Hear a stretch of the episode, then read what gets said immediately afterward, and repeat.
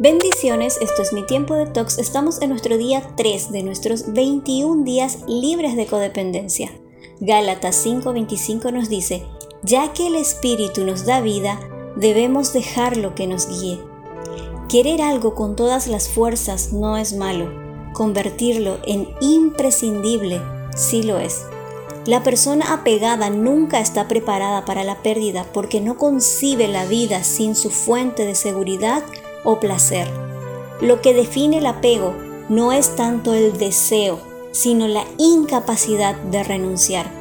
Podría decirse que detrás de todo apego hay miedo y más atrás alguna incapacidad.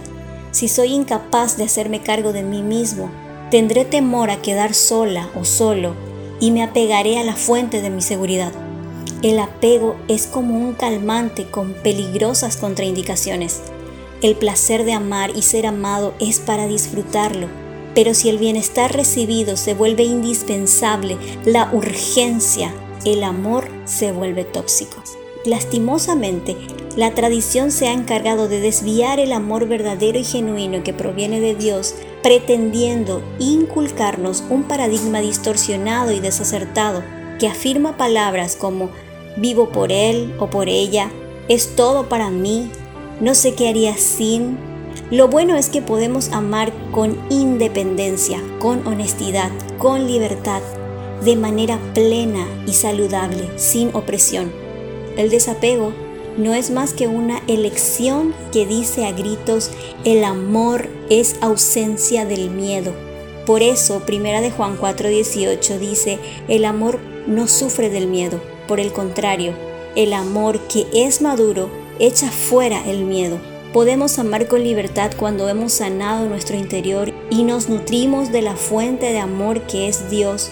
Primera de Juan 4:16 dice, Dios es amor. Cuando comprendemos cuánto Él nos ama y nos llenamos de Él, somos capaces de amar con libertad. Vayamos a los ejercicios.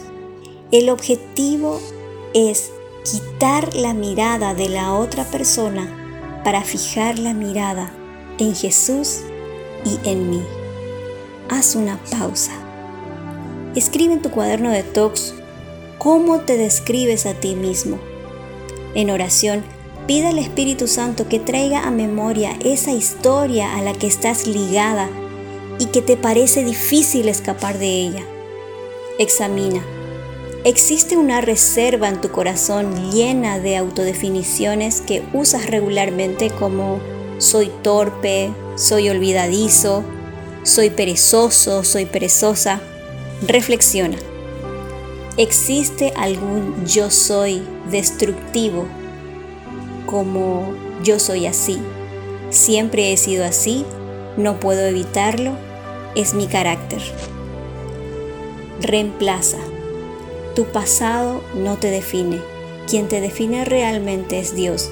Así que busca un versículo bíblico que hable acerca de lo que Dios dice de ti. Isaías 43:4 dice, te aprecio, eres de gran valor y yo te amo. Ahora busca tu versículo y recuérdatelo todos los días.